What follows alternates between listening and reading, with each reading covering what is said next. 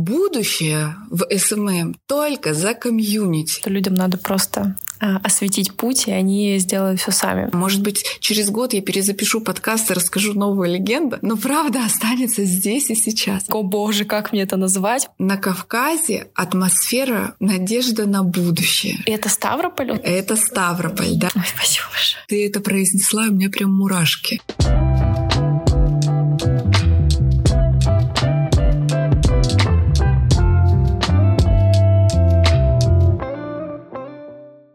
Всем привет! Это Ангелина и подкаст «Провинциальное достояние». Сегодня у меня в гостях предприниматель, амбассадор национального проекта «Мой бизнес», блогерка, специалист, который задает SMM-тренды в регионе, диджитал-задрот, стратег и создательница коммуны, где главное — это люди.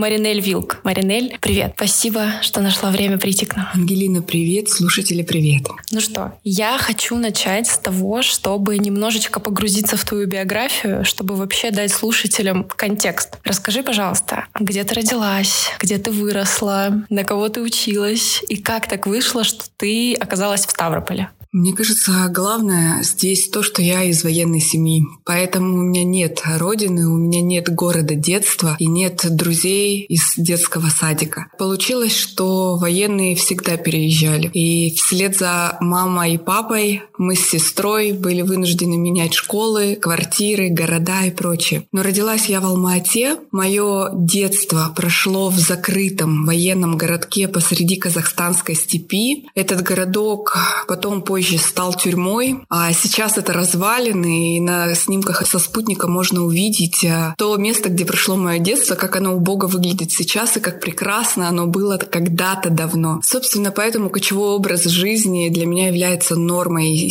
и по сей день. Угу, окей. Что по поводу твоей профессии? Как ты вообще начинала свой, не знаю, профессиональный путь? Вот ты сейчас предприниматель, бизнес-леди. Как это все начиналось? Начиналось, наверное, все-таки стандартно. Это пять лет обучения в ВУЗе, которые я бы никогда в жизни не хотела повторить, лишь потому, что я выбрала профессию переводчика и до сих пор не понимаю, зачем это было мною сделано. Но, наверное, надо было просто поступить в новом городе, потому что я только переехала, и нужно было хоть куда-то поступить поступить. Вот. Но суть в том, что после института я сразу же переезжаю в Москву, потому что мне не дают визу в Америку, а я нацелена была попробовать себя на стажировке в Америке. Мне не дали визу, я переезжаю куда? Все дороги ведут в Москву. Я шесть лет прожила в Москве, но там я работала на кого-то, да, я работала в крупном агропромышленном холдинге, я объездила всю Европу, организовывая события, бизнес-эвенты и мероприятия для работников нашего холдинга. И я очень очень устала. Я очень устала жить в Москве. Я выдохалась физически, морально, ментально, эмоционально. Я прям была истощена. И несмотря на то, что люблю этот город, но я попыталась понять, где в жизни я могу реализовать себя и при этом не выдыхаясь, а регулируя степень своей занятости. Вот тот самый work-life balance. Вот тогда, будучи истощенной, я об этом впервые задумалась. И я уехала пожить в Казахстан, в город, где я родилась, в Алмату. И там для того, чтобы ну, проникнуться культурой и начать общаться с людьми, которым близко понимание искусства, творческой деятельности, деятельности, образования, светских вечеров. Я поступила на учебу, на учебу в школу актерского мастерства, которая была же у меня и в Москве. Но алматинский филиал, он был потрясающий по своей атмосфере. Директору удалось создать невероятное культурное течение на, в городе-миллионнике, и мне захотелось так же. Вот, вот это чувство «я хочу так же, только по-своему» стало драйвером того, что я вернулась в Москву, обратилась э, за франшизой к руководителю школы и по франшизе, которая была представлена на тот момент уже более чем в 20 городах э, России и ближнего зарубежья, я решила открывать свою школу, то есть вдохновившись опытом в Алмате. И было страшно, потому что нужно было выбирать город, где я это сделаю. Было страшно, потому что не было ни педагогов, не было ни понимания, как продвигаться, потому что в те времена были стена ВКонтакте граффити и объявления на заборах. Ну вот, собственно, два таких инструмента продвижения было. Но я выбрала Ставрополь, потому что я здесь когда-то жила пять лет, и потому что здесь остались мои родители. И, наверное, это та опора, которая мне нужна была в то время. Ну вот так я появилась в Ставрополе и открыла свой первый в истории бизнес, в моей истории личный бизнес. Это школа актерского мастерства и ораторского искусства по франшизе, где я ежемесячно платила роялти, куда я привезла на открытие директора Московской театральной школы «Образ», где я нанимала первых педагогов, нанимала первых специалистов, которые помогали в учебном процессе. Мы использовали полностью московскую программу обучения, мы использовали все документации, которые были присланы из головного офиса, но работа велась непосредственно здесь на месте. Угу. Круто. А сколько просуществовала эта школа? Пять лет. Потом я начала рожать детей и потеряла интерес к этому. Ага. Вот. Прикольно. А скажи, пожалуйста, как вернулся интерес вот после того, да, как появился новый этап в твоей жизни, дети, семья? Потом же ты снова стала делать новые проекты, новые запуски.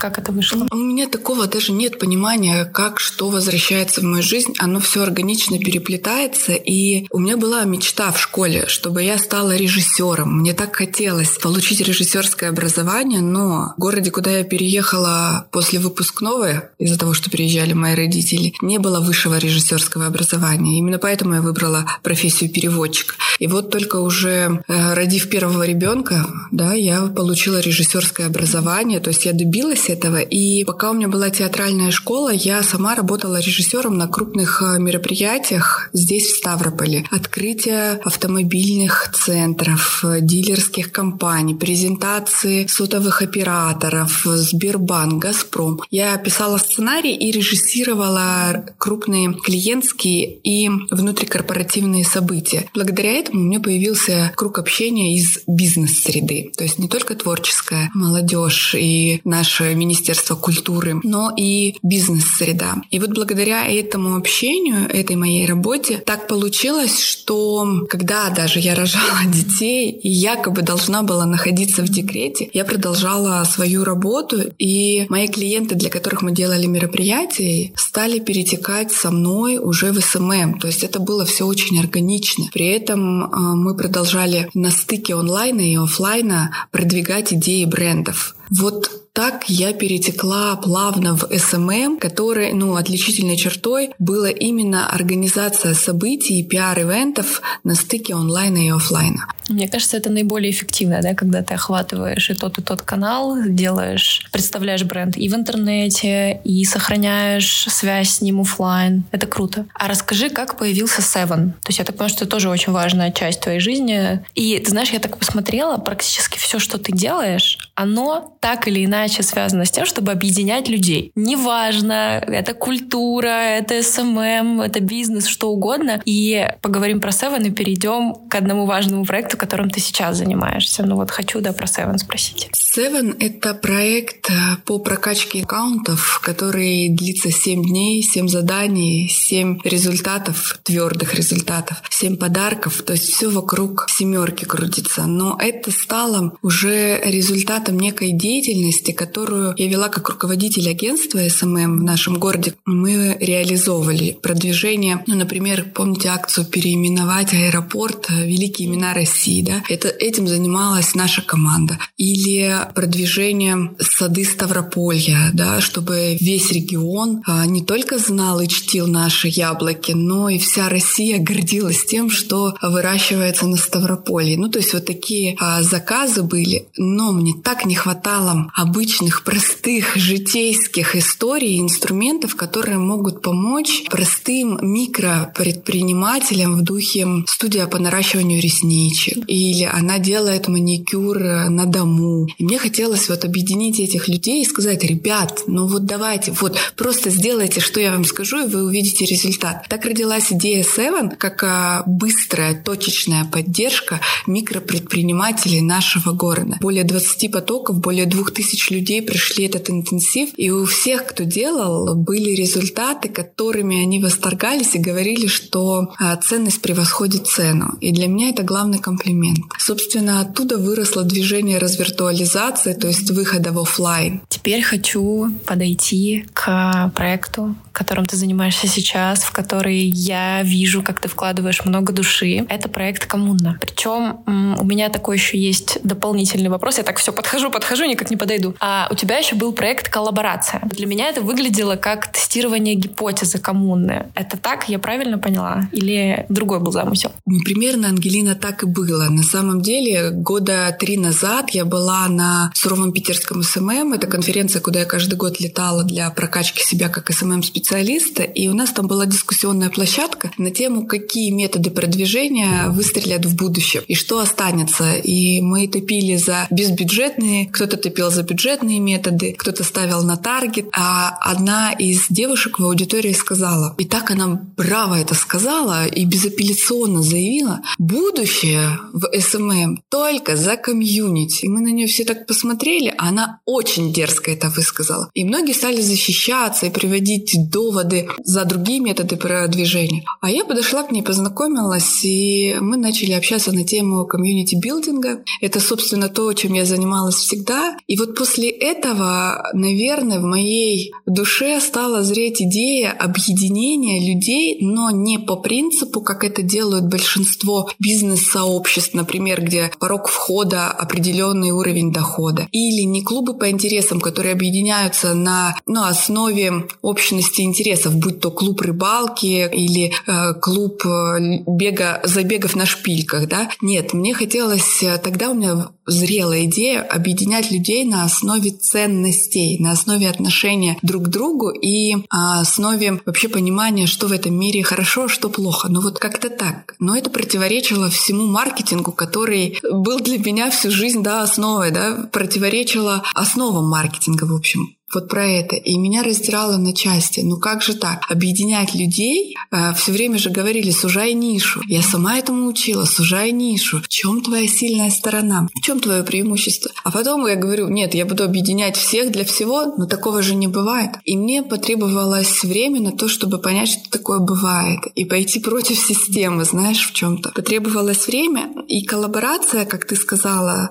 э, про тестирование гипотезы, э, стала якорем того, что это возможно, и что люди, которых более 100 человек, могут распределиться самостоятельно по группам, без указа сверху, вы идете налево, вы идете направо, без директив, могут выбрать себе направление, найти единомышленников, им только нужно подсвечивать путь. И это, да, действительно было тестирование гипотез про объединение людей. Очень здорово сказано про то, что людям надо просто осветить путь, и они сделают все сами. Я, кстати, хочу сделать здесь э, важное уточнение, что именно благодаря проекту «Коллаборация» появился проект «Не старье, а наследие», который мне тоже э, показал, что все возможно, что вот э, мне казалось, что идея, которая там никому не интересна, что я вот сама буду в этом вариться, а тут раз, казалось бы, да, 100 человек, вроде там все что-то про ноготочки, про свой бизнес, и нашлись единомышленники, с которыми мы сделали вот этот классный некоммерческий проект, поэтому уже за это коллаборация огромное спасибо. Да, этот проект был яркой звездой звездой всего движения. Я это помню очень хорошо, и он такое пролонгированное действие имел. Ой, спасибо большое. И, и про меня поговорили. Окей, мы наконец-то подошли к самому главному, коммуне. То, что сейчас занимает весь твой фокус внимания. Расскажи, пожалуйста, как создательница, что это, про что это и какие плюсы, да, что она дает участникам. Мне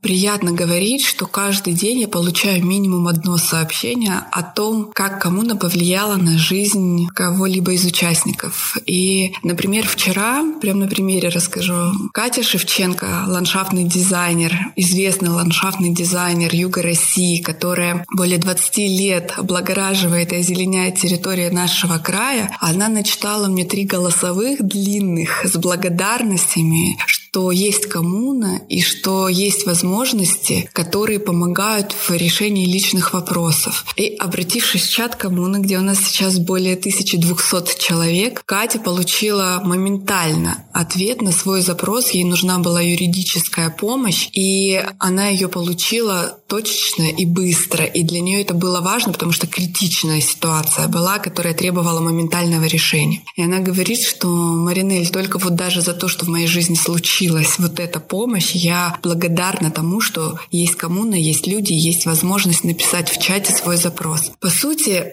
когда я задумывала коммуну, я думала, что это будет 80% онлайна и 20% офлайна. Я думала про то, что это территория безоценочных суждений, где независимо от пола, возраста, социального статуса, ты сможешь усиливать себя и усиливать друг друга. Я думала о том, что каждый имеет возможность здесь посредством другого человека с помощью знакомств реализовывать свои желания. Ведь если задуматься, то все, что в нашей жизни исполняется, исполняется другим человеком. Мы хотим этого, а кто-то нам помогает это исполнить через знакомство, через подсказки, через контакт, через э, совместно прожитый опыт. Так вот, первый же месяц коммуны, он показал, что сейчас время офлайна. Как ковид всех перевел в онлайн, так э, события последних э, месяцев переводят всех наоборот в реальность. И коммуна стала на 80% живой, где человек видит человека, держит его за руку, проживает э, совместные практики, усиливает свой бизнес или духовно растет, или вместе ездит в Архыз и катается на лыжах, или арендует микроавтобус и отправляется на горячие источники. И лишь 20%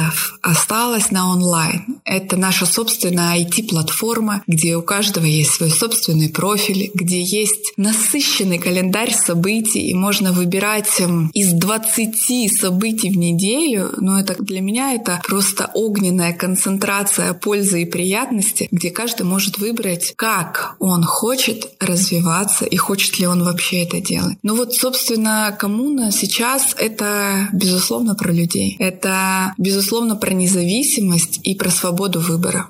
Здорово. Мне кажется, очень не хватало такого сообщества, потому что, правда, нас сильно разъединил ковид, а тут мы смогли не просто объединиться, но еще объединиться по ценностям. Вот это очень важное замечание, да, что не клуб по интересам, мы все интересуемся разными вещами, но мы сходимся вот в ценностях. А давай немного поговорим про ячейки, да, просто чтобы вот у нас есть слушатели, которые вообще не знают, что такое коммуна, зачем там мне туда приходить, допустим, да. А есть как раз внутри этого сообщества еще и деление по интересам. То есть все делятся на тематические ячейки, и в каждой из них прокачивают прокачивают какие-то свои потребности. Расскажи, пожалуйста, об этом подробнее. Я надеюсь, что слушатели когда-либо сталкивались с формулой успеха, в которой есть такое процентное соотношение, что наши знания, навыки — это 10% успеха жизненного. Образ мышления — это 40%. И 50% оставшиеся отходят на окружение. И вот коммуна — это в первую очередь как раз про окружение, которое является драйвером твоего собственного развития. У нас на данный момент 16 тематических ячеек. Это духовный рост, это финансы, это прокачка бизнеса, это этикет, это ЗАЗОЖ, то есть где совместные тренировки, питания и разделение психологического голода от обычного голода. И дружба, где просто встречаются ребята вместе, общаются, ходят друг к другу в гости. И представьте, 16 тематических ячеек, плюс у каждого комрада, комрад — это участник коммуны, есть возможность инициировать создание своей ячейки. Так, допустим, в этом витке у нас появилась ячейка трейдинг, которая отвечает реалиям современного рынка. И опытный трейдер безоплатно делится знаниями, которые стоят сотни тысяч. И у каждого желающего есть возможность прокачаться,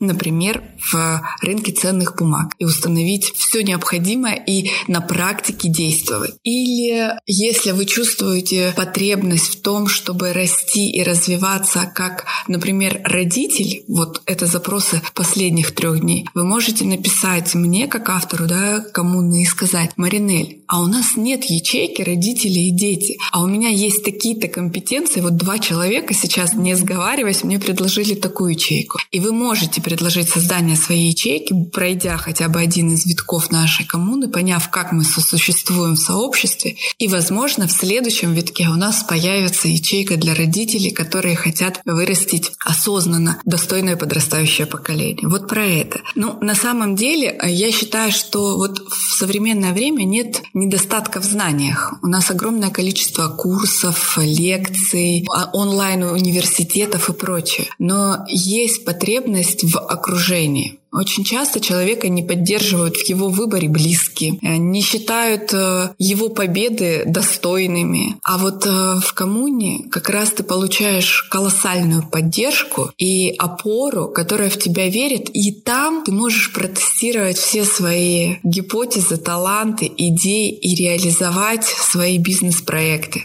Знаешь, у меня возник такой вопрос. А как тебе пришло слово коммуна. Но наверняка у тебя было несколько вариантов названий. Почему и как ты остановилась именно на этом? Я так хочу придумать легенду, чтобы отвечать на этот вопрос. Я очень хочу придумать красивую легенду. Знаешь, это когда меня спрашивают, Маринель, это твое настоящее имя? У меня есть 200 с лишним легенд. И в зависимости от своего психологического состояния или там атмосферы, я выбираю одну из и отвечаю. Ну, потому что этот вопрос, ну, по жизни ты представляешь, сколько раз я его слышал. А вот для коммуны я не придумала такую легенду. Надо запустить, э, сделать запрос в чате. Ребята, давайте придумаем. Это должно случиться, но я, у меня нет ответа на этот вопрос. Так получилось, что когда был первый жесткий локдаун, и у меня впервые за 8 лет появилась возможность остаться одной, закончив все свои конференции, онлайн-проекты и рабочие моменты, где требовалось мое внимание и участие, вот закончив эти все дедлайны, я просто легла дома, впервые за 8 лет оставшись одна и ни о ком не заботясь, то есть у детей все хорошо, у всех все хорошо, у родителей все хорошо, все у всех хорошо, и я принадлежу только себе. Я вот так лежала три дня, смотрела в потолок, не читала, не слушала подкасты, не смотрела вебинары, отключила вообще все уведомления, отписалась в ноль от всех во всех соцсетях, то есть полностью очистила свое инфополе. И вот тогда мне пришла идея коммуны, и тогда пришло название, и это ни, ничем не подпитано. Вот представь, я не знаю, может быть, через год я перезапишу подкаст и расскажу новую легенду, но правда останется здесь и сейчас. Оно ничем не подпитано. Это из состояния обалденного принятия, просто истинной гармонии, это я впервые в жизни действовала и создавала бизнес или проект или любое, любое движение не из состояния «надо что-то делать» или «я могу что-то делать» или э, как русские женщины, которые сначала жестко падают, ударяются о пол и потом должны, как птица Феникс, э, воскреснуть, и тогда появляются успешные бизнес-проекты и стартап. Нет, вот коммуна появилась из состояния обалденной гармонии и как все круто. И вот что может женщина сделать из наполненности? Вот результат коммуны. И я даже не знаю, как пришло название. Оно просто появилось. Я создала чат 20 мая 2020 года, канал и чат в телеге, просто зафиксировав, что вот есть коммуна, а запустила ее спустя полтора года, представь. Это потрясающая история. Мне кажется, именно так и должны рождаться все названия. Знаешь, не перебирание там словарей, э, бесконечный brainstorming, о боже, как мне это называть. Вот это, по-моему, самое естественное, когда тебе из ресурсного состояния просто интуитивно пришло. Кайф, я прям в восторге от этой истории. А, скажи, пожалуйста, какие планы дальше? Что ты думаешь дальше делать с коммунной? Какая у тебя стратегия?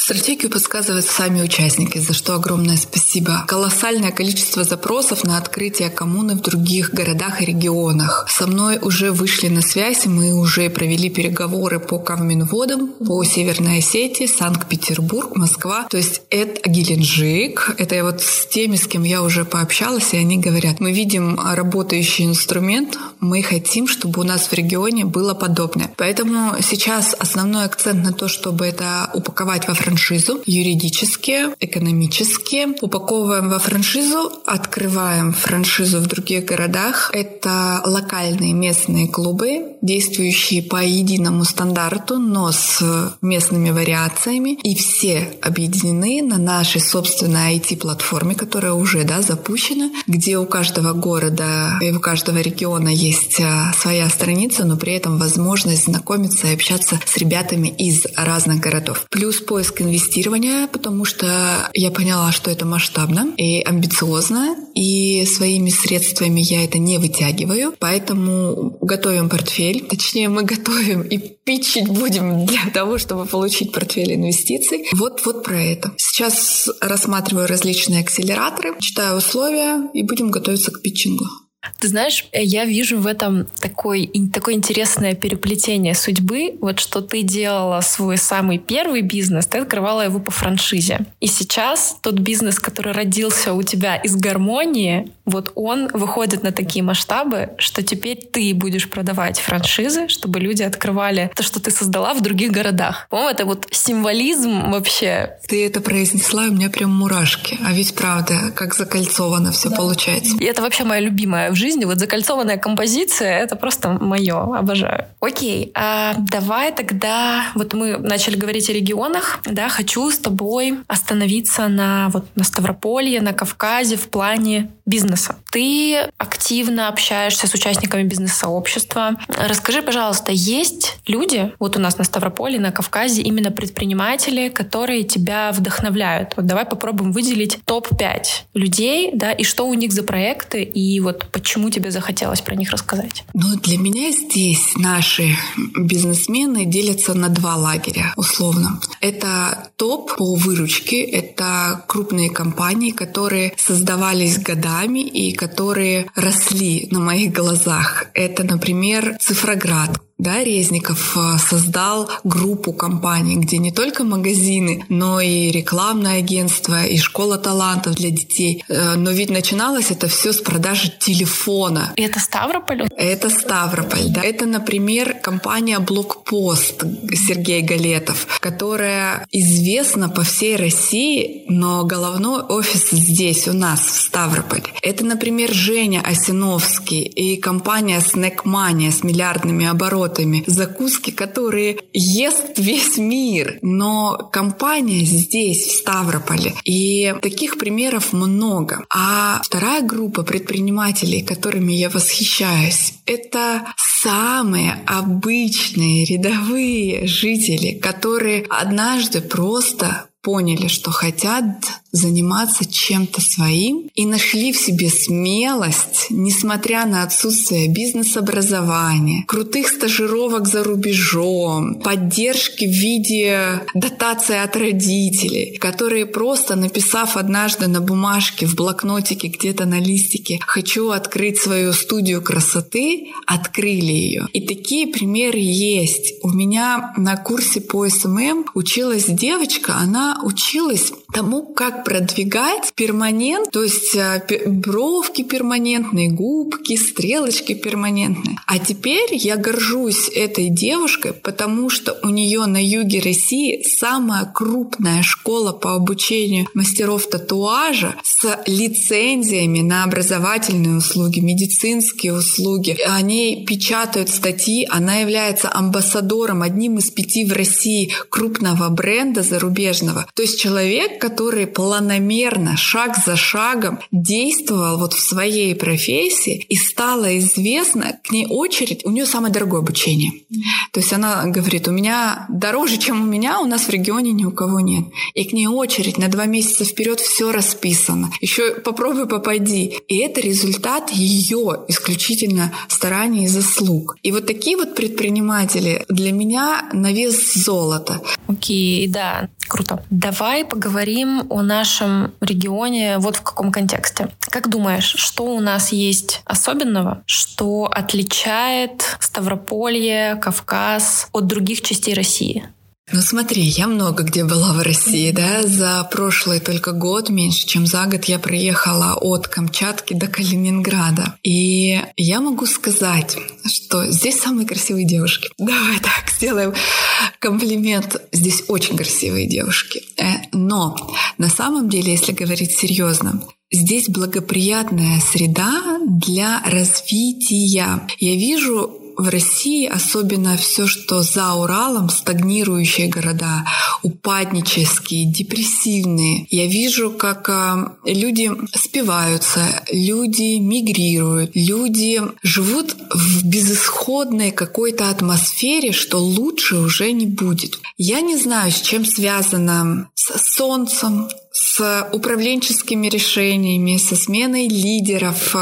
Но на Кавказе атмосфера надежда на будущее, что мы развиваемся. Что касается Ставрополя, город благоустроенный, что у нас здесь есть будущее. И вот это вот желание людей творить, действовать, привозить к нам в регион новые идеи, стараться, вот это желание и жажда жить очень сильно отличает юг России от того, что я вижу ну, в более восточных, северных э, регионах. Очень вдохновляет такое наблюдение. А вот смотри, я люблю следить за твоими путешествиями. Ты человек, который очень много ездит и за границу, сейчас с этим сложнее, а, и по России. То есть ты такой человек все время в дороге, все время что-то новое исследующий. Почему ты все равно возвращаешься в Ставрополь? Вот почему этот город э, твое постоянное место жительства? При том, что я не считаю, что у меня где-то есть дом, Ага. Я действительно каждый раз возвращаюсь в Ставрополь. И при том, что я не могу сказать, это предел моих мечтаний жить в Ставрополе, но я поняла для себя, что мне абсолютно не нужен дом, как он нужен многим. Мне не нужна физическая точка, куда я бы хотела вернуться и увидеть знакомый диван и знакомый проигрыватель пластинок. Мне комфортно быть digital nomad, да, то есть цифровым кочевником. Мне классно пожить в одном городе, в другом городе, посетить разные страны, потому что все, что мне нужно, нужно для работы, это интернет, ноутбук и телефон. Но есть привязка к людям. И, безусловно, есть э, дети, которые маленькие и которых вот так возить с собой по миру я пока не готова. И, может быть, как раз это те ментальные ограничения, которые в моей голове еще существуют. Здесь родители, здесь э, мой социальный капитал, то есть, понимаешь, и это люди. И несмотря на то, что я общаюсь онлайн, и мои единомышленники живут за пределами России, это вот те самые цифровые кочевники, русскоговорящие, но живут в основном за пределами России, возвращаясь сюда периодически. Так получилось, что моя привязанность к Ставрополю — это люди. Ох, как хорошо звучит. Вот, да, все про людей. Это классно. Давай перейдем теперь к культурному вопросу. Мы уже с тобой коснулись немного культуры.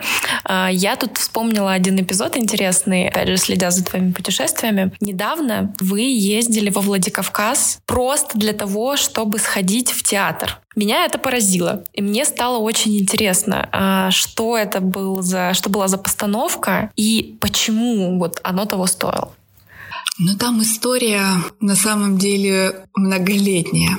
Мой мужчина, он родился во Владикавказе и ходил там в школу. И когда он учился в школе, он постоянным гостем русского театра был во Владикавказе. И он настолько впечатлен постановками и знает мое трепетное отношение к сцене и к театральному искусству, он всегда мечтал привести меня во Владикавказ именно вот в этот русский русский театр.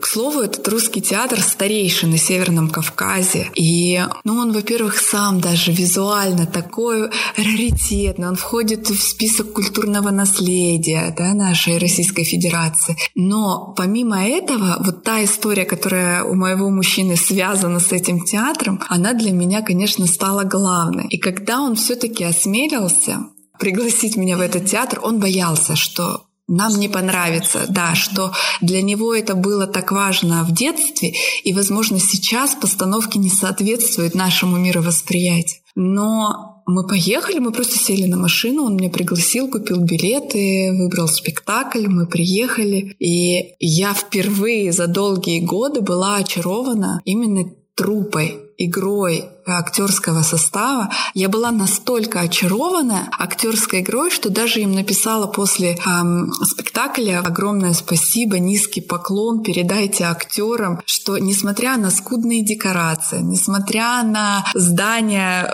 антуражи минус 30 лет от э, нынешней эпохи, актеры были настоящие А я в последние годы видела ровно наоборот. Прекрасные декорации, технологические решения, движущиеся сцены, а, звук, ну все прекрасно. Но актеры не давали той правды. Вот знаешь, Станиславский «Не верю». Вот у меня всегда срабатывал этот триггер «Не верю». А здесь я сидела в конце а когда еще был финальный монолог, у меня слезы, я пыталась их сдержать, у меня слезы, глаза набухали просто. И зал в конце встал, аплодировал и несколько раз вызывал труппу на бис. И это так было по-настоящему все. И дарили цветы, и скандировали. И после этого, я смотрю, многие вытирают слезы. Но было трогательно и было проникновенно. А что был за спектакль? Спектакль, кстати, такой тоже метафоричный про актерскую игру, про закулисье, про правду и ложь, э, когда мы играем роли. Ну вот знаешь, вот про жизнь, про жизнь. В общем, ребята, э, я могу сказать, нужно уезжать, обогащаться и возвращаться. Мы, например, после Нового года в январе специально полетели в Москву, ну, тоже с моим мужчиной, мы полетели в Москву для того, чтобы сходить в кино. Была предпремьера российского документального фильма «Она океан». Ну а я фанатка океана, мой мужчина серфер, и я ему говорю, что мы не можем пропустить предпремьеру, где будет помимо само, самого показа разговор с создателями фильма, с Инной Блохиной, которая является режиссером этого фильма, где будет телемост с участницами, с актрисами. Актрисами фильма были реальные персонажи. Те, кто посвятил свою жизнь океану, фридайверы, серферы. В общем, те, кто связал свою жизнь с волной и вот этим океаном. И мы летали туда посмотреть посмотреть фильм и пообщаться с людьми. Мы задавали вопросы в микрофон, мы как-то живо участвовали в обсуждении. И это то, что мы, каждый из нас может делать мы можем обогащать себя через знакомство с другими, кто достиг успеха в какой-либо из областей. Поэтому для меня нормально а, слетать в Москву, посмотреть фильм или поехать во Владикавказ в театр, или вот здесь у нас делали блог-тур по казачьим подворьям а, в районе Пятигорска, Кисловодска, где есть а, подворья, воспроизводящий быт некрасовцев. И для меня это нормально изучать культуру, искусство, искусство или технологии, да, потому что я все-таки больше про digital, чем про культуру, или изучать технологии, уезжая из своего города, чтобы расширять границы сознания. Да, и потом все это привозить обратно на Ставрополье, развивать его и обогащать. Круто. И у меня остался последний вопрос. Этот подкаст называется «Провинциальное достояние». Маринель, а для тебя Провинциальное достояние — это что? Продолжи фразу, пожалуйста. А тут все очень просто. Провинциальное достояние — это люди. Аминь. С нами была Маринель Вилк. Спасибо большое, что пришла, и спасибо тебе за этот разговор. Спасибо за приглашение. Я желаю процветания вашему формату подкастинга. Я рада, что у нас здесь, аллилуйя, есть подкастеры. Спасибо вам. Это был подкаст «Провинциальное достояние». Спасибо, что дослушали выпуск до конца. Слушайте нас на всех доступных платформах этой страны. Пишите нам отзывы, ставьте звездочки. И нам будет особенно приятно, если вы расскажете о подкасте своим друзьям.